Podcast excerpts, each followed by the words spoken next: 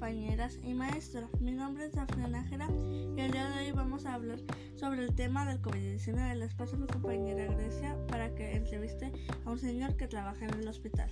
Buenas tardes, mi nombre es Grecia y el día de hoy vamos a entrevistar a un invitado especial llamado Manuel Nájera.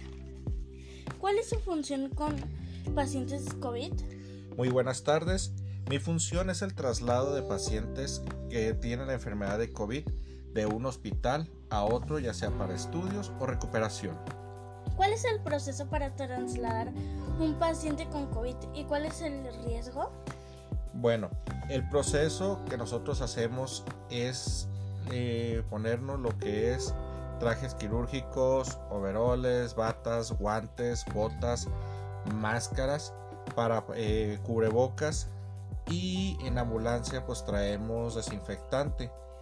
El riesgo pues sí se lleva si llegamos a, a no, no ponernos esos, esos fundamentos que ya les había mencionado, podemos tener el riesgo que nos podemos infectar.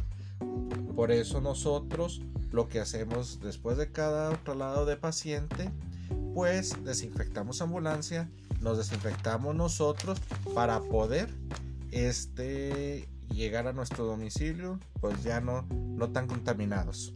¿Con cuánta frecuencia traslada pacientes COVID? Al principio era muy seguido hacer los traslados. Ahorita ya se puede decir que ha bajado bastante. Podemos trasladar uno hasta cuatro pacientes por semana. ¿Cuál es el porcentaje de muertes cuando empezó el COVID-19? Pues el porcentaje sí era muy alto. Este, había, hay días que había hasta 5 o 10 personas eh, que morían en, en un solo día. Esto ha sido todo por mi parte.